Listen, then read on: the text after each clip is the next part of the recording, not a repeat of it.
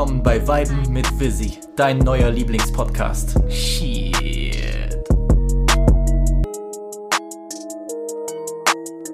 Damn, son, where'd you find this? Boah. Boah, das ist ein Wein, du. Ja, willkommen bei Folge Number 5 von Weiben mit Visi, deinem neuen Lieblingspodcast. Natürlich, wie immer, mit eurem Favorite Host, V to the Izzy, aka der polarisierende Pollack. Faltet eure Hände zusammen und lasst uns weiben. Amen. Ja, fünfte Woche, fünfte Folge. Ich ziehe hier durch bis zum bitteren Ende, so wie Michael Wendlers Freundin. Und natürlich auch heute mal wieder ein paar spicy Themen auf dem Menü. Anders gesagt, all die Dinge, die für euer jetziges Leben absolut relevant sind. Rapper-Beefs, Reviews von zwölf Jahre alten Alben und Netflix-Shows. Let's go! Holla at your boy! Danke mal wieder für euren Support auf die letzte Folge, die bei euch wirklich sehr gut angekommen ist. Nicht zuletzt auch, weil mein Ehrengast Lionel Jimmy Nummer 10 den absoluten Scherzcake-Swagger ausgepackt hat. Und das wird auch hoffentlich nicht das letzte Mal sein, dass uns Curtis Jimson mit einem weiteren Gastauftritt beglückt. Danach und danke für ein gutes Moment. Und auch wenn ich das hier ganz sicher nicht den Zahlen wegen mache, so war ich doch mehr als erfreut, dass wir mit den ersten vier Folgen die 500 Downloads und Streams geknackt haben.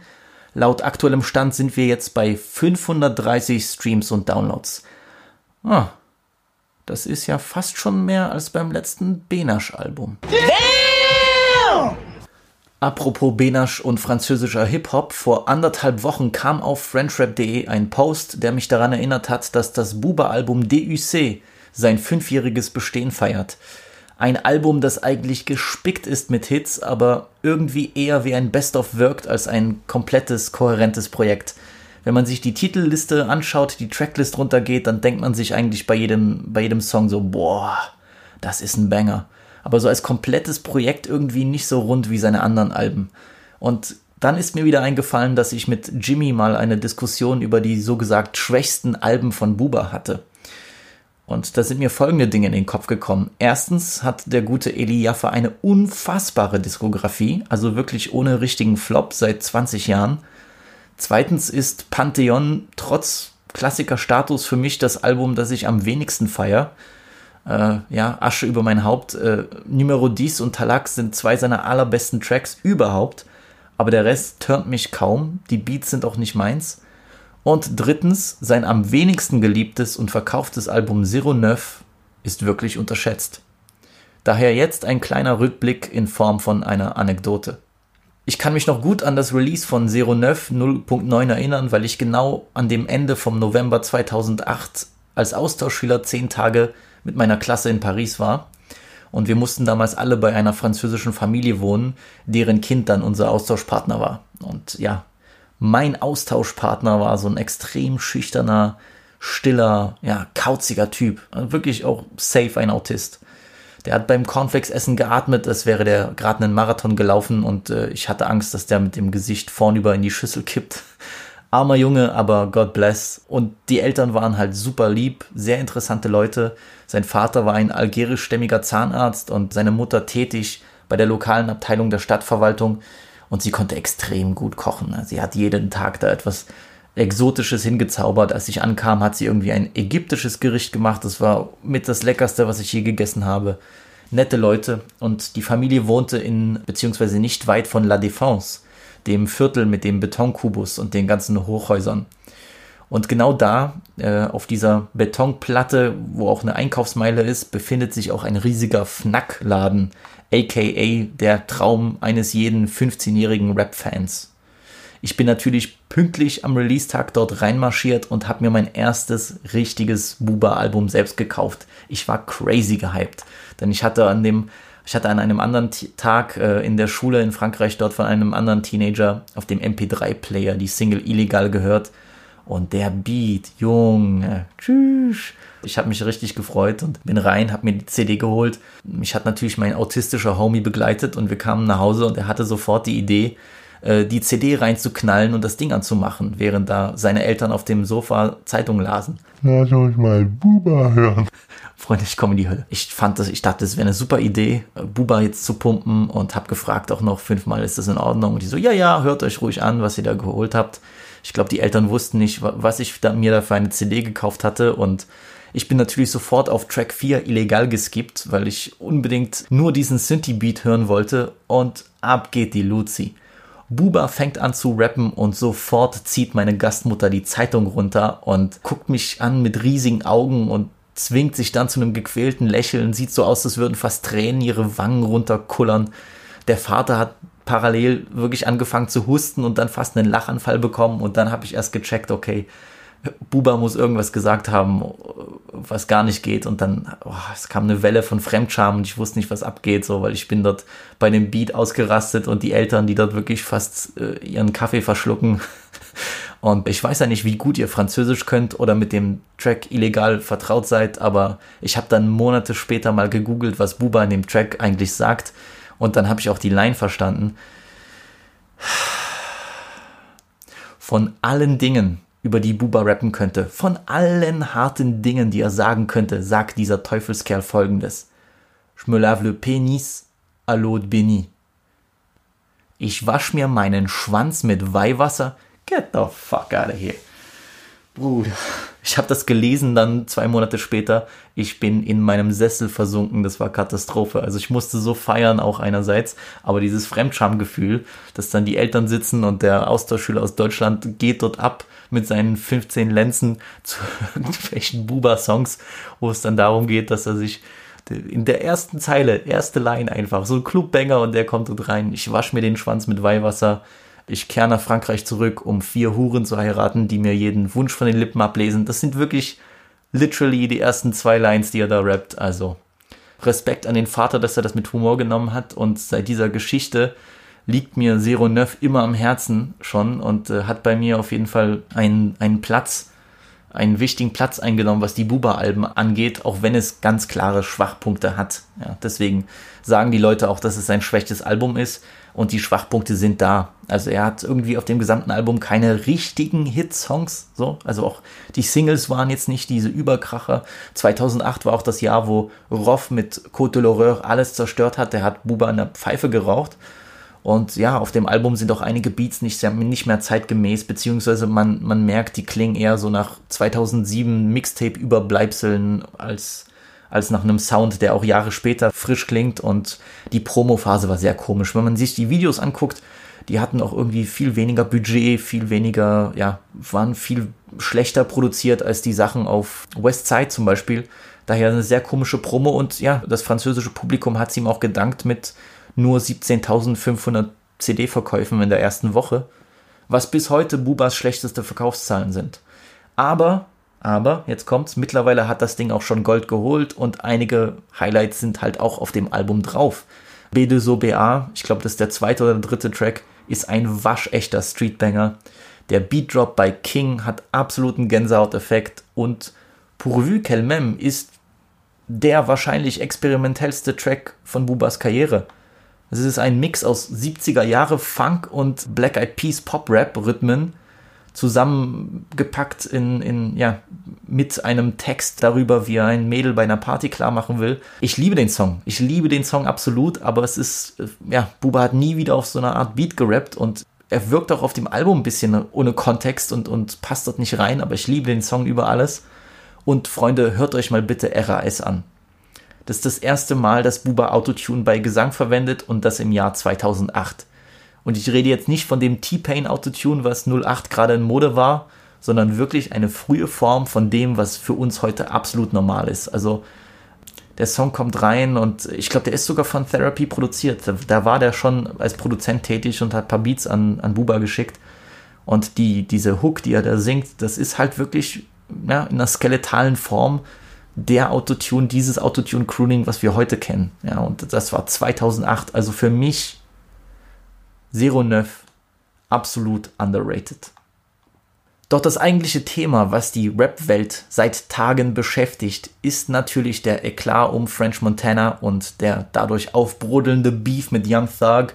Äh, auf allen Seiten wurde geschrieben, wer hat jetzt mehr Hits, was ist da eigentlich los. Es wurde sich auf Instagram gedisst, es wurde sich entfolgt, es wurden komische Dinge gemacht. Aber hold up, was ist jetzt eigentlich los? Lasst uns mal ein bisschen zurückgehen. Gerade nutzen ja Rapper weltweit die Quarantänezeit, um ihre Songs und Alben zu promoten, Livestreams zu machen oder irgendwelche Instagram-Battles auszutragen. Und angefangen hat das Ganze eigentlich mit Produzenten wie Timbaland oder DJ Premier und Co., die sich halt in Live-Videos 20 ihrer besten Produktionen um die Ohren hauen. Und das ist natürlich rübergeschwappt. Das ging natürlich weiter mit Hypothesen um mögliche Rapper-Battles und sogar von einem Ja Rule und 50 Kopf an Kopf war die Rede.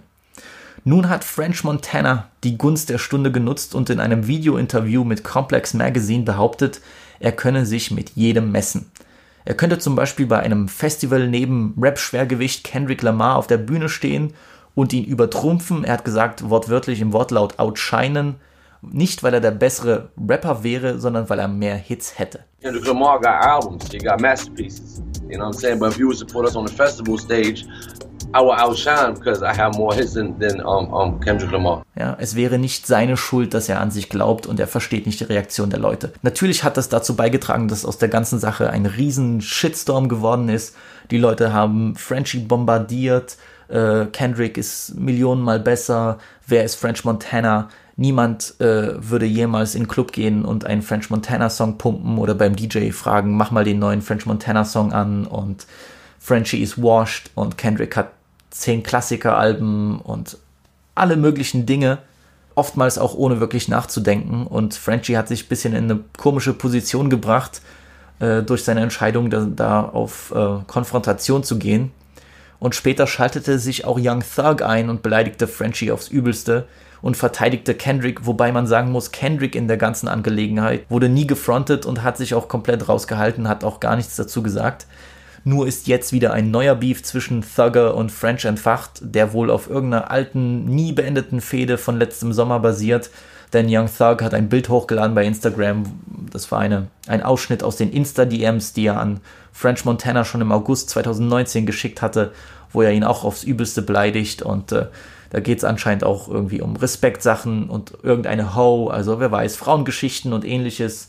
Da bahnte sich schon irgendein Stress an der nie geklärt wurde und jetzt weiß irgendwie keiner mehr, was los ist. Nun hatte ich eigentlich geplant, beziehungsweise kurzfristig geplant, diesen Talk oder die Diskussion über French Montana und seine Hits als äh, Partnergespräch zu machen mit meinem Big Baller Bruderherz und äh, French Rap Experte Lil Sosa. Nur haben wir gestern Abend zwei Aufnahmen versucht und wir haben am Ende entschieden, dass wir beide nicht unbedingt zufrieden sind mit der Art der Aufnahme. Nicht nur von der Qualität her, sondern auch wie das Gespräch verläuft und Ihr müsst verstehen, ich versuche euch hier, auch wenn das jetzt nicht professionell ist, was ich mache, ich versuche schon einen gewissen Grad an Professionalität einzuhalten und zu erreichen auch. Und da ist es mir wichtig, dass die Dinge ja jeden zufriedenstellen. Und Sosa ist auch jemand, der nicht nur zu Hause rumhockt und gar nichts tut, sondern auch hier arbeitet und in die Sozialkassen einzahlt, weil er eben arbeiten muss. Und da hatten wir einige Probleme gestern bei den Aufnahmen. Wir waren am Ende nicht zufrieden damit, wie die Aufnahme lief und deswegen haben wir dann entschieden, okay, äh, wir werden diese Aufnahme nicht nutzen und ich werde den Talk jetzt sozusagen mit mir selbst führen, beziehungsweise meine Gedanken zu dem Frenchie Young Thug Kendrick Thema bringen. Bitte verzeiht's ihm, der Junge hat sich mehrmals entschuldigt, das ist auch überhaupt nicht seine Schuld. Ich denke, wir werden eh noch einen, einen Moment finden, wo Sosa kommen sollte. Er hat sich ja kurzfristig gemeldet, das zu übernehmen und ich glaube, wir werden auch in Zukunft nochmal die Möglichkeit haben, einen ausführlichen Talk zu bringen, auch zu einem anderen Thema. Äh, gerade French Rap, da haben wir unseren Experten und Ende des Jahres wollte ich ja vielleicht sowieso einen Jahresrückblick bringen mit Sosa und So Real to Fake. Also, das wird nicht das letzte Mal sein, dass wir ein Gespräch führen und äh, ich hoffe, ihr habt Verständnis dafür, aber am Ende war es die bessere Entscheidung für uns beide, dass ich das so mache und wir wollen euch auch halt auch Qualität liefern, weil es bringt nichts zu sagen, ja, guck mal, ich habe hier Lil Sosa da und dann ist aber die Aufnahme beschissen. Das ist nicht äh, das ist nicht das Level, was ich anstrebe und ich hoffe, ihr habt Verständnis dafür. Aber zurück zu Frenchie, zurück zu Kendrick, zurück zu Young Thug. Nun, die Frage ist, liegt French Montana falsch, wenn er sagt, er hätte mehr Hits als Kendrick Lamar? Und da muss ich kurz innehalten. Das Problem mit Frenchie gerade ist, er hat ein sehr, sehr schwieriges Jahr. Ende letzten Jahres, äh, beziehungsweise Anfang diesen Jahres kam erst raus, dass er Streams bisschen fälscht auf seine neuen Songs, beziehungsweise hat er diese französischen Stream-Methoden genutzt, wo Leute irgendwie ihre eigenen Songs in Playlisten von Privatusern packen und das ist anscheinend so ein Leak bei Spotify, das ausgenutzt wurde und es gab ja mehrere Leute, die sich beschwert haben, schon auf Twitter und so kann man ja gucken, wenn man eingibt irgendwie Spotify Hack oder so, da steht dann, warum ist jetzt dieser französische oder warum ist jetzt French Montana in meiner Playlist, ich höre sowas gar nicht. Und da hat er schon Probleme dafür bekommen, dann kam der Beef mit 50 Cent, äh, in dem er auch nicht sehr gut ausgesehen hat. Und jetzt die Geschichte mit Kendrick und Young Thug, Natürlich steht die Frage im Raum, ist das äh, einfach nur eine, eine Weg, seine Single zu promoten im Bushido-Style, was ich aber mittlerweile nicht glaube. Das Ding ist nur, French Montana hat Singles. Hat Hits, ohne Frage. Er hat Hit-Singles, er hat Street-Hits. Er ist halt auch eine Persönlichkeit, die in den letzten Jahren schon Einfluss genommen hat auf die Szene und alle, die behaupten, ja, äh, ich würde nicht einen French Montana Song kennen oder niemand hat French Montana je gefeiert, das ist Big Cap. Big, Big Cap, ja. Mein Problem an der Sache ist, Frenchie hat einen Fehler gemacht in dem Sinne, dass er sich Kendrick für diesen Vergleich ranholt. Ja.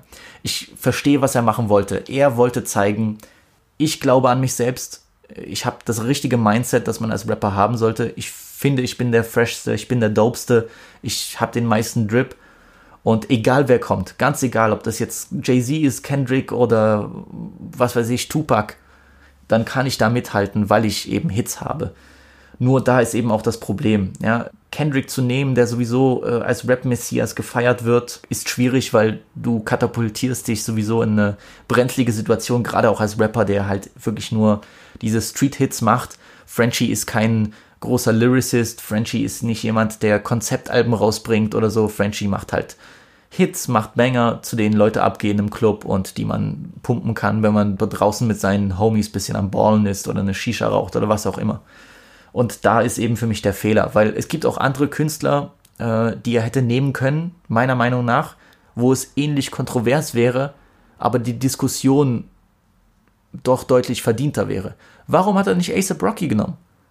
ganz ehrlich, äh, vielleicht werden auch einige jetzt mit mir hier äh, nicht übereinstimmen, werden nicht d'accord gehen, aber ASAP hat in den letzten Jahren auch nicht wirklich die Hütte abgerissen mit großen Songs.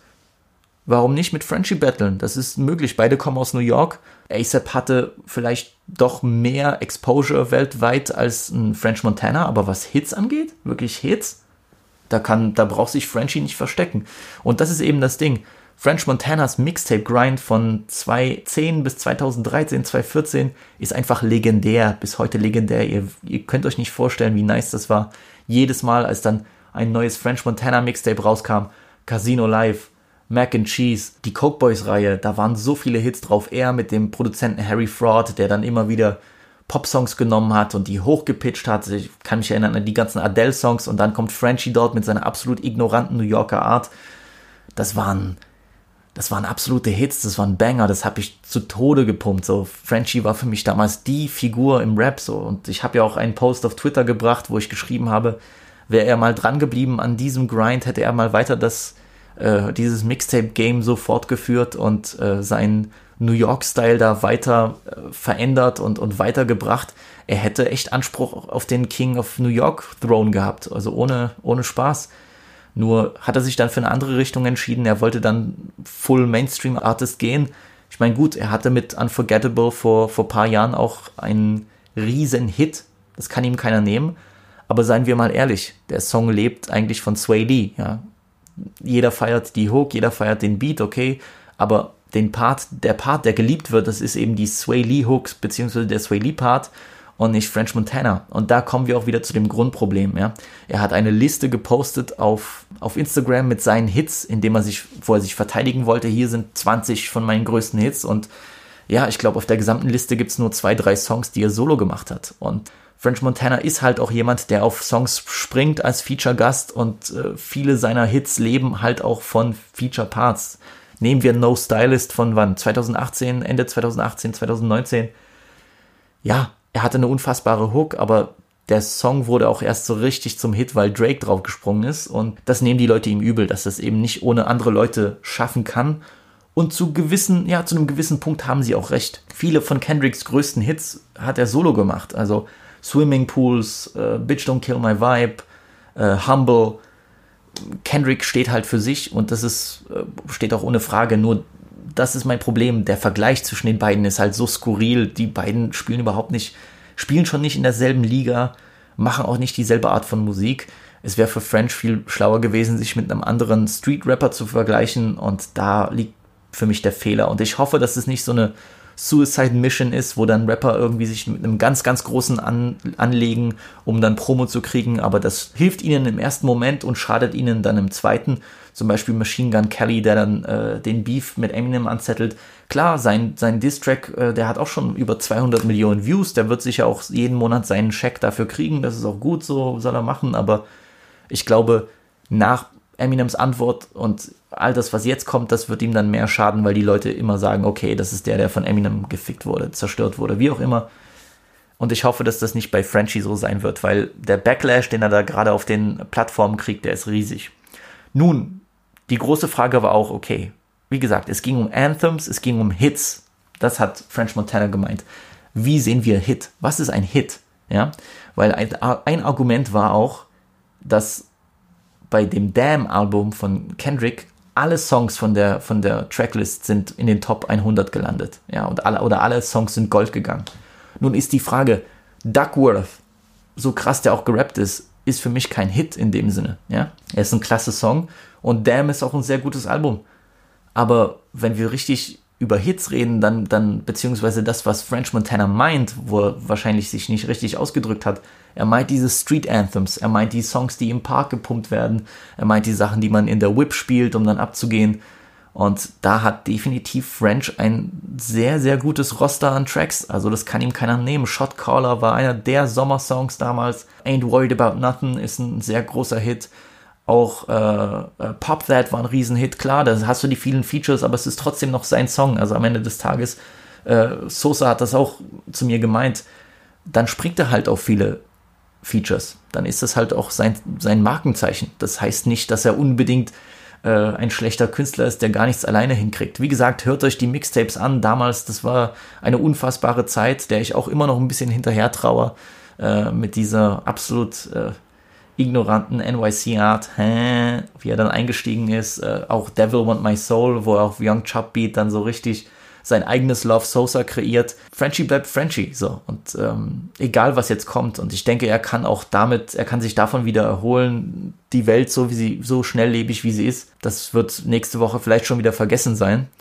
Und wenn er einen Hit bringt, dann ist, heißt es sowieso wieder großes Comeback. Was diesen Beef mit Young Thug angeht, ich fand es ein bisschen komisch, dass er dann so äh, Kendrick zu, zur Seite springt. Das hätte ich auch nicht damit gerechnet. Weißt du, wenn Frenchie Lil Uzi angreift, dann kann ich mir schon eher vorstellen, dass dann Young Thug einspringt. Kendrick war ein bisschen random, aber gut, Respekt, dass dann Young Thug sich für Kendrick einsetzt, auch wenn es nicht unbedingt nötig war. Äh, und ja, hoffen wir mal, dass der Beef auch bald wieder geklärt wird. Und äh, Frenchie muss sich nicht verstecken, hat aber natürlich, wenn es darum geht, wenn wir über Alben sprechen, wenn wir über den, das Gesamtkunstwerk von einem Künstler sprechen, wenn wir generell über Künstler sprechen und Rapper, dann ist natürlich Kendrick in einer ganz anderen Liga. Das hat French Montana auch so bezeugt. Hat er auch gesagt, äh, ich rede nicht, wer hier der bessere Rapper ist, das ist Kendrick ohne Frage. Aber die, die Hits hat French Montana auf jeden Fall. Und wer sagt, dass er noch nie zu einem French Montana Song abgegangen ist, beziehungsweise dass French Montana nie einen Hit hatte, der hat äh, die Kontrolle über sein Leben verloren und sollte mit sich mal ins Gericht gehen, weil das ist Cap. Das ist Cap. Und äh, ja, ich hoffe, French Montana lernt da draus, dass er vielleicht irgendwie sieht, dass wenn der Backlash so groß ist, dass er mal wieder ins Studio muss und ein bisschen an seinem Sound feilen kann, weil, wie gesagt, Kritik kann man auch positiv nutzen. Und andererseits muss man auch mal sagen, äh, da muss ich auch French Montana verteidigen. Er, er hat auch selbst davon gesprochen. Er hat dieses Mindset. So, ich sehe mich als Besten. Und so ist es halt auch. Wir reden ständig davon, Hip-Hop ist Competition, so, warum ziehen die Rapper immer zurück? Aber wenn es dann heißt, okay, ich sehe mich als den guten, ich sehe mich als, äh, als den krassesten Rapper, dann heißt wieder, oh Gott, wie peinlich und so.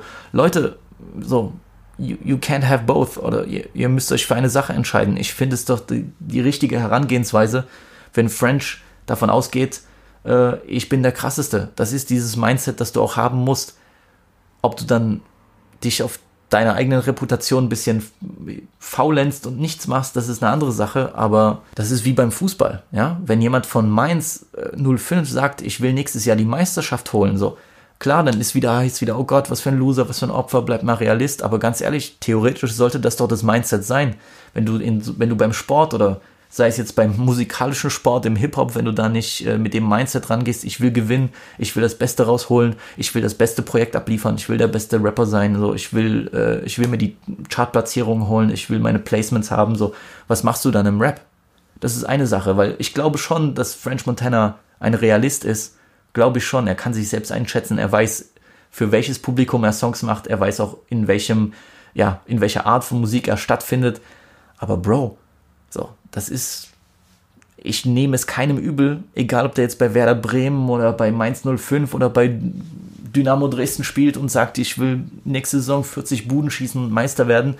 Das sollte dein, das sollte dein Ziel sein. Das sollte immer dein Ziel sein. Egal, ob du dann realistisch siehst, okay, wir haben jetzt nicht den Kader, um da mitzumischen. Okay, okay, okay. Aber dein persönlicher Drive, Sachen zu erreichen, der sollte genauso sein, wie es bei Frenchie ist. Und das respektiere ich. Und ich glaube, das haben die Leute auch falsch verstanden. Weil wenn du bei Twitter unter die, in die Kommentare gehst und liest, dann heißt es die ganze Zeit nur, oh Gott, Kendrick raucht in der Pfeife, der sollte nicht mal in, einem selben, in demselben Satz wie Kendrick erwähnt werden.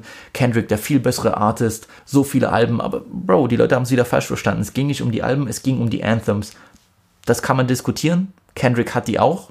Und Kendrick gewinnt sicher, wenn man äh, davon ausgeht, dass er als Solokünstler viel mehr Songs seinen Stempel aufdrückt wenn French Montana dann irgendwie Sachen auflistet wie den Work Remix, Bro, das ist äh, ein Eigentor. Aber die Street Hits, die Sachen, die gepumpt wurden, die hat er, die hat er auch auf den Mixtapes und äh, das ist für mich keine Debatte.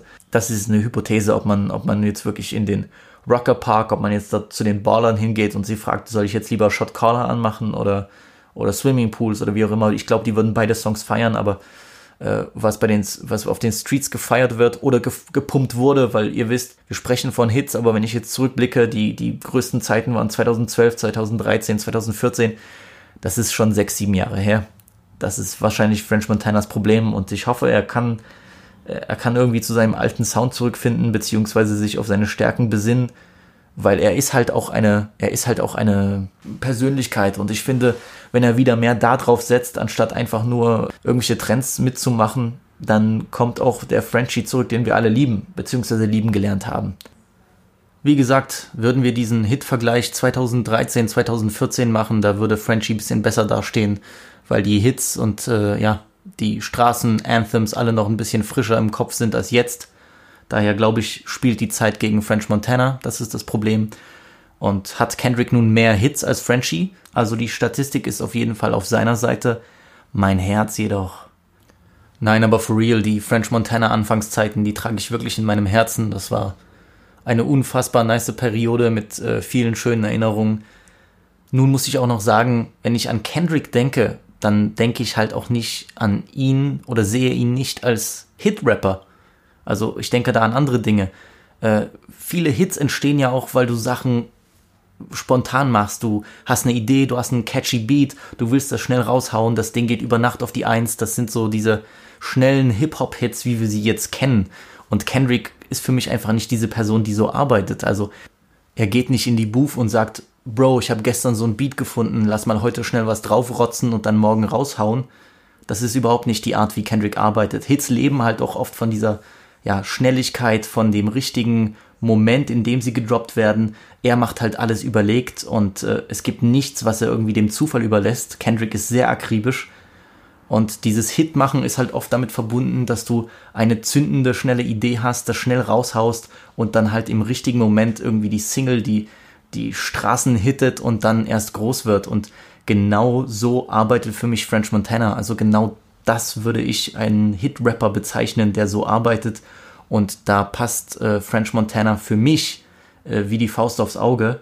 Daher schlussendlich muss man sagen, es ist kein Beef, es ist kein Streit zwischen Rapper-Egos oder Rapper-Statusen, sondern ein Streit der Definitionen. Uh, French. Uh, Hein? Aber letzte Woche sind natürlich auch ein paar interessante Alben, interessante Projekte, interessante EPs gedroppt. Und den Anfang macht Leto mit Virus avant l'album, Virus vor dem Album. Der selbsternannte Trapstar aus dem 17. Arrondissement, der einigen schon seit seinen Tagen im Duo von PSO Dirk bekannt sein sollte, hat die Corona-Time genutzt, um eine neue EP zu droppen. Das Ganze ist als Teaser für sein neues Album zu verstehen und beinhaltet fünf Tracks. Features dabei sind PLK, Nino und Z. Es gab für die EP keine Vorankündigung, auch keine Single-Auskopplung oder Video, sondern es kam wirklich letzten Freitag als Surprise-Drop raus. Aber die EP zeigt die ganze Vielseitigkeit des Rappers, also zwischen Streetbangern wie Double Banks und Drill Papers, melodischen Hits sowie Train de Vie oder eben verträumten Sachen sowie Changer de Vie ist eigentlich alles dabei. Die EP ist sehr gut produziert. Es ist wirklich alles auf hohem Niveau. Es ist ein rundes Projekt. Es zeigt wirklich alle Facetten von Leto. Aber äh, ihm fehlt es als Rapper manchmal an Profil. Er hat nicht so wirklich ein Wiedererkennungsmerkmal, um in die obere Riege der französischen Szene vorzustoßen, um sich dort zu etablieren. Äh, das fehlt mir noch so ein bisschen bei seinen Projekten. Aber wer weiß, ähm, vielleicht schafft er das ja durch das anstehende Buba-Feature, denn die beiden folgen sich seit einiger Zeit auf Insta und Leto war auch bei dem Glav-Videoshoot am Start. Äh, es gibt Gerüchte, dass die beiden im Studio waren. Also ich glaube, da erwartet uns, ich glaube, da erwartet uns auf jeden Fall eine Single von den beiden. Und als Teaser für ein Album ist diese EP völlig in Ordnung. Die macht auf jeden Fall Lust auf mehr. Und äh, ja, wer weiß, vielleicht wird es kein Soloalbum, sondern äh, die schon als Mythos geltende, vor Jahren angekündigte Kollabo mit Chöbe. Wer weiß. Ich bin gespannt und freue mich auf neue Sachen. Bei wem ich mich nicht mehr so auf neue Sachen freuen werde, das ist The Baby. Er hat ein neues Album äh, gedroppt namens Blame It on Baby, äh, in dem er ja neue Sounds ausprobieren wollte. Bro, go back, dog. So.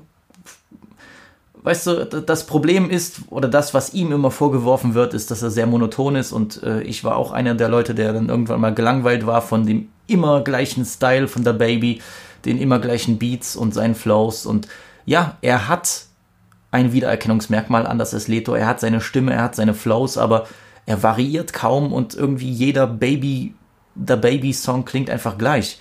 Nun wollte er neue Songs, Songs ausprobieren. Ich weiß nicht, ob ihm das sehr gut gelungen ist. Also, ich glaube, bei Sad Story macht er dann noch so Autotune-Gesang. Bro, na. Äh, nichts von diesem Album ist wirklich hängen geblieben bei mir. Wirklich kaum was. Also, Nasty mit Ashanti und Megan Thee Stallion ist ein nicer Song, aber sonst, also, äh, der Song mit Future, das geht alles gut rein, aber nichts, was ich jetzt sagen würde, okay, Bro, ich brauche das jetzt auf meinem Handy, ich brauche das auf meinem äh, Endgerät.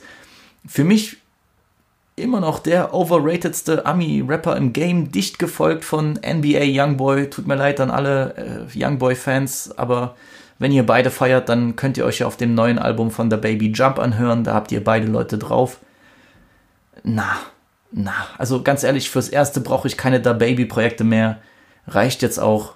Diese erste Single, die er mal hatte, dort mit Offset, die war richtig, die war richtig nice, die habe ich gefeiert, aber alles danach Bro, ich bin müde. Ich bin echt müde. The Baby, komm. Mach dein Ding. Ich gönn ihm den Erfolg, absolut. Er kann ja auch gut rappen, das steht ja außer Frage, aber als Rapper für mich absolut nicht von Interesse. Aber die erfreulichere Nachricht, das erfreulichere Release, das Rap-Release der Woche für mich, natürlich Drip Olympics. Denn unser Goat Moneyboy aka Flirt hat endlich sein neues Album Drip Olympics gedroppt. Und Freunde, ich bin begeistert. No joke jetzt, äh, das ist wahrscheinlich das beste Projekt, das Seppo bisher in seiner Karriere gebracht hat. Also ich fand immer Crack fürs Volk underrated, aber das hier ist wirklich viel besser ausproduziert, viel runder als alle seine Projekte davor und äh, ich bin, ich freue mich für ihn. Der Boy hat wirklich ein Händchen für Singles und äh, hat einige der besten Songs auch ausgekoppelt. Das hat er, die Singles hat er richtig ausgewählt. Drip Drop hat eine der besten Hooks des letzten Jahres Wrap-Up 2019 ist immer noch fantastisch und Leute, der Beat ist auch hard so. Und Drip und Ice ballert bös durch die Boxen. Also wer den Song nicht feiert, der knallt richtig ignorant durch. Und ich freue mich für ihn. Jeder Track ist voll mit aberwitzigen Lines. Äh, meine Faith bleibt aber, du bist nicht Gunner, du bist Gunner. äh, das ist so ein bisschen wie die äh, Du heißt Johannes, ich heiße Jalil Line. Habe ich sehr, sehr gut gefeiert. Und wir reden halt in den letzten Podcasts immer viel von Trends und Evolutionen von Musikern, aber im Beasy ist er sich halt immer treu geblieben, so ohne dass er dabei auch das Auge für den aktuellen Zeitgeist verliert. Und ich meine das auch absolut ernte. Der, der Boy äh, is a real one. Der Gute wird nächstes Jahr 40, ein echter OG. Und er ist schon seit zehn Jahren dabei. Und er hat uns unzählige legendäre Momente gegeben. Das muss man anerkennen. Also das Joyce-Interview, Choices, Awesome äh, der bis heute unerreichte Twitter-Grind und das Etablieren von den abstrusesten Begriffen. Also das haben wir alles dem Boy zu verdanken. Er ist eine Deutschrap-Ikone. So, das muss man auch mal so festhalten. Ja, hat äh, Humor mit reingebracht, sein Street-Slang und ja, dafür werde ich ihm immer dankbar sein. Also, wenn du das hörst, Seppo, danke MVP. Samra hat auch sein neues Album Jibrail und Iblis. Doch das mediale Highlight der Woche ist natürlich die neue Netflix-Doku-Serie The Last Dance über Michael Jordan und die Chicago Bulls. Also in den USA wurden die ersten zwei Teile, die am Montag rausgekommen sind, schon wild diskutiert. Und auch ich als Bulls-Fan war absolut gespannt. Äh, es geht hier schließlich um einen der größten Athleten aller Zeiten und den sicherlich besten Basketballer of all time. Sosa würde das auch nochmal bestätigen. Aber in der Serie geht es hauptsächlich um die NBA-Saison 1997-98, der so gesehen letzte Tanz von Coaching-Legende Phil Jackson und seinen drei Protagonisten namens Michael Jordan, Scottie Pippen und Dennis Rodman. Und es wird in den ersten beiden Folgen immer wieder zwischen dem Jahr 97 und den Anfangsjahren der Spieler herumgeschnitten. Es gibt sozusagen viele Rewind-Momente. Äh, ich habe dann im Internet gelesen, ja, Beschwerden aller, ach, es wäre so confusing und wir wären verwirrt, so, Bro, seid ihr bescheuert oder what the fuck? Es geht um die Kausalität, es geht darum, wie sind die Jungs damals in den 80ern aufgewachsen, wo haben sie angefangen und genau deswegen sind sie jetzt im Jahre 97 und kämpfen um den sechsten Titel. Also ich verstehe nicht, wie man das nicht verstehen kann. Also ich habe das Gefühl, auch manche Leute sind kognitiv auf dem Level von einer Topfpflanze, wobei das wieder eine Beleidigung an Topfpflanzen wäre. What the fuck, man? Also weiß nicht, für mich war das relativ logisch und ich fand auch den Aufbau der Doku fantastisch äh, und mag das auch, dass sie zwischen den beiden Momenten herumschneiden, weil man lernt dadurch auf eine ganz neue Art, weil wenn man das jetzt nur so macht, das Jahr 84 und dann 85, das ist schnell langweilig. Also ich fand, die haben absolut die richtige Entscheidung getroffen. Anyway. Also so geht es gerade auch im Jahr 1980 oder 81 um die Anfänge von Jordan bei der University of North Carolina wo er schon in seinem ersten Jahr als Rookie das College-Turnier gewinnt und dann auch später bei den Bulls auftrumpft. Also bei seinem zweiten Jahr bei den Bulls holt er gegen die allmächtigen Celtics mit Larry Bird 63 Punkte. Bis heute alleiniger Playoff-Rekord. Ich glaube, das führt den jungen Leuten, die Michael Jordan noch nicht miterlebt haben, gut, ich zähle mich irgendwo auch dazu, äh, führt den vor Augen, was für ein Spieler der war. Also welchen Star-Appeal der in den 90er hatte und äh, wie global er Basketball eigentlich gemacht hat. Er, er ist auch zum Teil mit dem Dream Team dafür verantwortlich, dass Basketball überhaupt in Europa und dem Rest der Welt so groß wurde.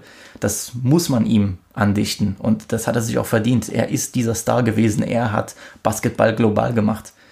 Die andere Hauptfigur der ersten beiden Folgen ist neben Manager Jerry Krause, der auch sehr kontrovers ist, natürlich Scottie Pippen, MJs rechte Hand und wahrscheinlich der meist unterschätzte Superstar aller Zeiten. Top 15, Scotty ist safe dabei. Er ist aufgewachsen in einer großen Familie in Arkansas, aber die Familie war bitterarm und lebte in einem 3000 Seelendorf irgendwo in der Countryside. Und sein Vater war auch rollstuhlgebunden, konnte ihm nicht wirklich finanziell aushelfen und so musste Scotty als Hausmeister bei der Uni aushelfen wo er dann später auch Basketball spielen würde. Als er es dann auf die Uni geschafft hat und wirklich regelmäßig Essen bekam, ja, wirklich drei Mahlzeiten pro Tag, wuchs er in einem Sommer um 13 Zentimeter. Da hat jemand auch im Internet kommentiert, Armut ist wirklich dein größter Hater.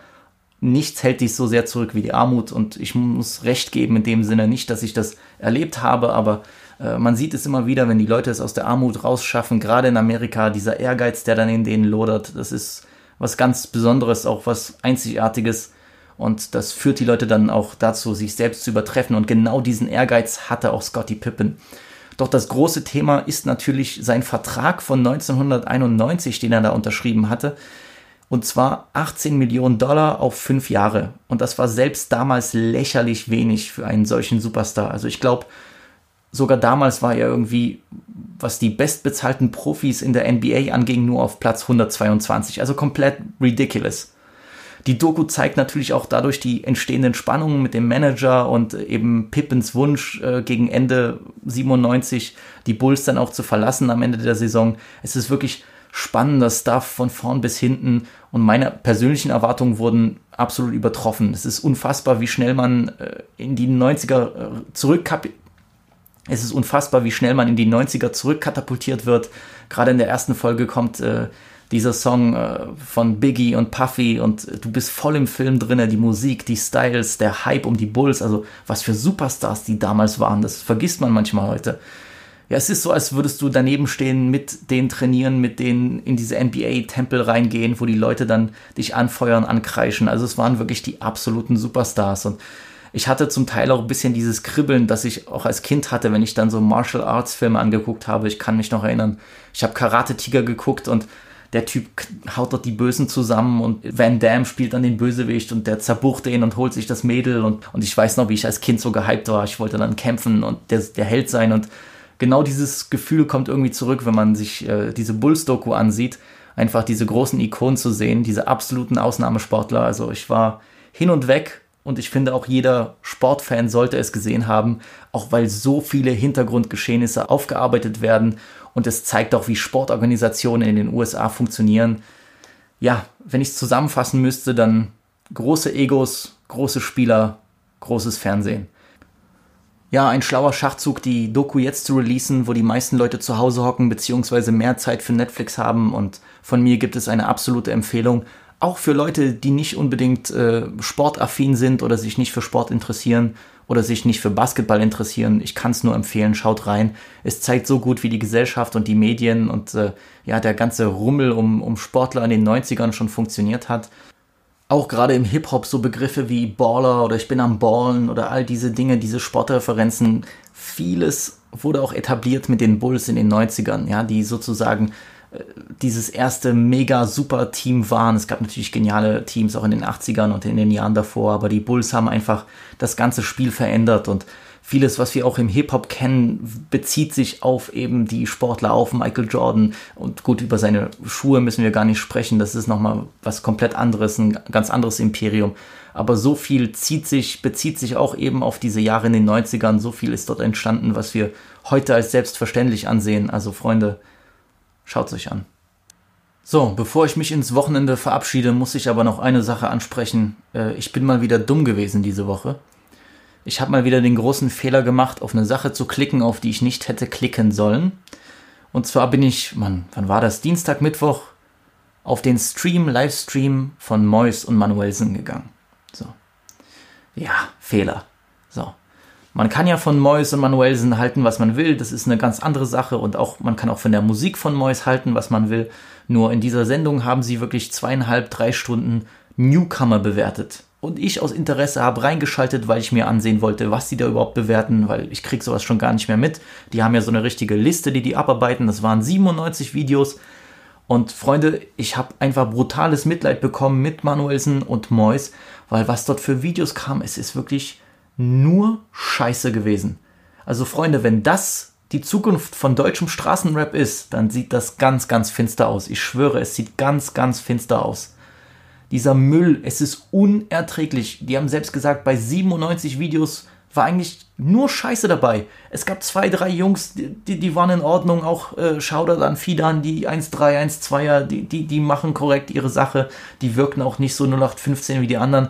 Aber sonst Leute, ein Bauer, ein Esel nach dem anderen, dieselbe Scheiße, die schon 2018 out war, ständig dieses Hingerotze, schlechte Carmen-Kopien, schlechte äh, Kapital- und Samra-Kopien, meine Fresse. Bro, immer dieses, immer dieselben Wörter, das nervt mich am meisten. Macht doch euren Street-Rap, ich hab nichts dagegen, aber ihr seid so fucking unkreativ, ihr Cocksucker. Jedes Mal dieselben Wörter. Ihr könnt es auch nicht anders umschreiben. Wirklich ein Wortschatz von zwei Zeilen. Mehr ist da nicht drinne.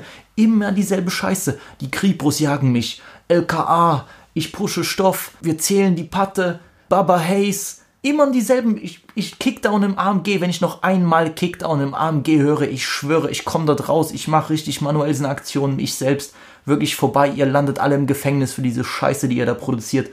Katastrophe. Lame Beats. Äh, kein, aber die, gut, die Beatproduzenten können am wenigsten dafür. Wirklich komplett ohne irgendeine Idee, ohne kreative Lust, ohne Ambition. Wollt ihr nicht irgendwas Neues probieren? Wollt ihr nicht was Cooles machen? Rap für mich Natürlich gibt viele Facetten, aber für mich ging es immer um Coolness. Es ging darum, der Coolste zu sein. So Rap war für mich das musikalische, was ich sehe, wenn ich jetzt James Bond, Pierce Brosnan von der letzten Folge zugucke, wie er dort die Sonnenbrille auf, ja, auf die Nase packt und dann mit einer schönen Dame wegfährt. Genau das war dieses Gefühl, was ich von Hip-Hop haben wollte, diese absolute Coolness. Nicht dieser ganze wacke Scheiß, aber ihr habt gar kein Interesse daran. Das ist nur wiederkauen wie so eine verfickte Kuh auf irgendeinem, so auf so einer Wiese, die dann die ganze Zeit ihre eigene Scheiße frisst und wieder dasselbe dort rauskaut und rausspuckt. Meine Güte, nur Wackness, nur Scheiße. Ich weiß zum Glück, es gibt in diesem Land noch viele talentierte Künstler, das will ich gar nicht verneinen. Viele davon sind auch in meinem eigenen Freundeskreis. Ich habe letzte Woche über den Corona Freestyle gesprochen von Aqua und Flocco, zusammen noch mit Booty. Das sind alles super Leute. Da mache ich mir gar keine Gedanken, dass Deutschrap in schlechten Händen ist.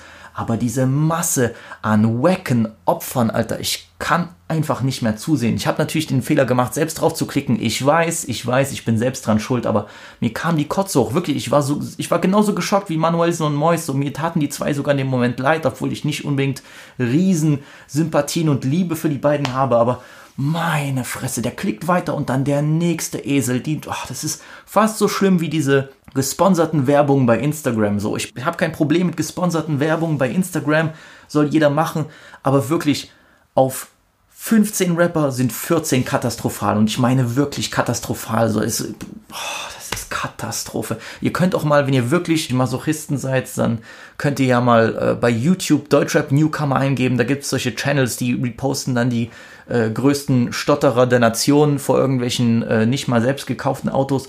Katastrophe, Dog. Immer dieses Baba Hayes, schiebe Patte, Bruder. Fick dich doch mal mit dieser Bullshit-Scheiße, die die immer rappen. Ich könnte kotzen. Meine Fresse. Keine Idee, nix, kein, kein Drip, kein Swag. Das ist gar nichts null, da ist wirklich null Substanz drin und ich komme jetzt gar nicht mit diesem, oh, ich brauche jetzt eine krasse Message oder ich brauche das nicht, ich kann es richtig coolen Straßenrap machen, aber nimm doch mal ein paar andere Wörter, wirklich eure Ambitionen so im Keller, keine eigenen Ideen, nichts, irgendwelche coolen Videosachen, irgendwas Neues ausprobieren. Nein, immer derselbe hingerotzte Scheiß. Dann kam noch dieser eine Typ, der hat da irgendwie seine Ukulele ausgepackt, irgendein Instrument aus dem Nahen Osten. Wirklich, Leute, ich will hier niemanden beleidigen. Ich wette, diese traditionellen Songs, egal ob das jetzt aus der Türkei ist oder aus einem anderen Land, die klingen wunderbar, aber die klingen am besten als traditionelle Songs und da höre ich sie auch gerne, aber nicht in solchen Rap-Videos, weil ihr müsst doch zugeben, das kommt komisch so, dann kommt dann Frankfurt, wir machen dich kaputt, meine Jungs und dann kommt der Typ dort mit diesem komischen Instrument und Bruder, komm, get the fuck out of here. So, was soll ich mir die Scheiße geben? Meine Fresse, wirklich, wenn das weiter überhand nimmt, wenn nur noch das gepusht wird, diese wirklich billigsten Kopien, dann, boah, gute Nacht, Freunde. Ich habe jetzt schon einen miesen Upturn auf Deutschrap, weil man muss halt wirklich mittlerweile schon suchen. Ich will jetzt, das ist schlimm, ich klinge wie so ein Oldhead in Amerika, so, oh, ja, so Real Rap.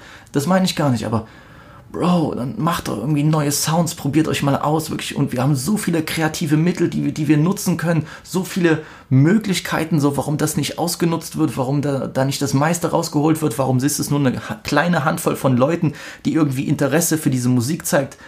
Bro, Alter, wirklich Katastrophe, Katastrophe von vorn bis hinten. Also da war wirklich meine Stimmung direkt im Keller von der Scheiße. Ich bin, wie gesagt, selbst dran schuld, aber ich musste euch dran teilhaben lassen. Vielleicht verspürt ihr ähnliches. Manche geben sich das dann auch, um Spaß dran zu haben. Wie gesagt, ich hatte Spaß die ersten fünf Minuten. Danach war ich einfach nur noch schockiert. Wirklich, bei Carmen ist eine andere Sache. Die, waren wenigstens, die haben das 2015, 2016 gemacht, ich verstehe das. Aber wenn ich wieder irgendwelche Newcomer sehe, die wieder Polizisten oder SEK in ihr Video packen, Meine Güte, wie viele Videos mit SEK-Einsatz gibt's im Deutschrap? 3586, wirklich Millionen von diesen scheiß Videoideen. Keiner hat irgendeine Ahnung. Entweder wird vom Blog gestanden, ist ja in Ordnung, macht dein Ding, zieh dein Ding durch. Aber dann versuchen die so eine Story anzuschneiden und dann sind das nur diese fucking SEK-Leute. So, Bro, wirklich, ich, ich glaube, diese SEK-Schauspieler oder diese, diese Polizisten, die da mitmachen oder wie auch immer, die, da gibt es ja wirklich welche, die werden für solche Schauspielsachen immer abgestellt. Die müssen sich doch dumm und dämlich verdienen an der Sache. Also die sind wirklich von früh um fünf bis abends um zehn sind die im Einsatz, weil die ständig für irgendeinen Deutschrap-Esel Video machen müssen, wo irgendjemand verhaftet wird. Also anders kann ich es mir nicht erklären, Leute. Also vielleicht werde ich, vielleicht werde ich selbst Schauspieler bei der Polizei, Bruder. Ich verdiene mir eine goldene Nase, goldenen Arsch. Get the fuck out of here. Wypierdalaj, kurwa. Ja, Freunde, aber mit diesen positiven Gedanken entlasse ich euch ins Wochenende. Nein, also nur ein Spaß. Ich musste das kurz mal rauslassen. Das war so meine Rant der Woche. Nochmals Entschuldigung äh, an die Leute, die wirklich geglaubt haben, jetzt kommt hier die große Sosa-Folge. Wir haben viel dafür getan, dass es klappt, aber am Ende war es dann nicht so, wie wir uns das gewünscht hätten. Und der Mangel an Zeit, auch weil ich probiere immer, das so aktuell wie möglich zu halten, halten. Ich nehme das dann immer einen Tag vor Release auf und bedeutet, dass ich auch viel Arbeit vor mir habe, was das Schneiden angeht. Jedenfalls, äh, wenn ich noch irgendwelche Soundeffekte einfügen will und das hochladen. Das sind ja immer ein paar Dinge. Deswegen auch gerade, was ich jetzt aufnehme, es ist Freitag. Ich nehme das heute auf, am selben Tag, als ich es release. Deswegen habt ein bisschen Nachsicht mit mir. Äh, ich versuche immer das Beste auf die Beine zu stellen, so wie es mit meinen Möglichkeiten äh, vereinbar ist. Und ähm, ich hoffe, nächste Woche läuft das wieder ein bisschen runder. Ansonsten Sosa weiß Bescheid. Äh, der kann immer vorbeikommen, kann immer einen Talk machen, wann er Bock hat. Ansonsten, Freunde, bleibt mir gesund. Es sind viele interessante Dinge heute rausgekommen. UFO hat sein neues Album gedroppt, auch der zweite Mixtape-Teil von Lil Goddard ist raus und noch viele andere. Also wenn ihr euch informieren wollt über die Releases, checkt Wave Provider, checkt friendrap.de, die haben das wunderschön aufgelistet in ihren Stories. Äh, da liegt ihr nie falsch, die könnt ihr immer zu Rate ziehen. Und ansonsten von mir, habt ein schönes Wochenende, geht raus, genießt die Zeit, kannst nicht erwarten, bis ich zum Barber kann. Und dann machen wir YouTube-Videos. Freunde, wir hören uns, wir sehen uns. Danke für euren Support. Peace out.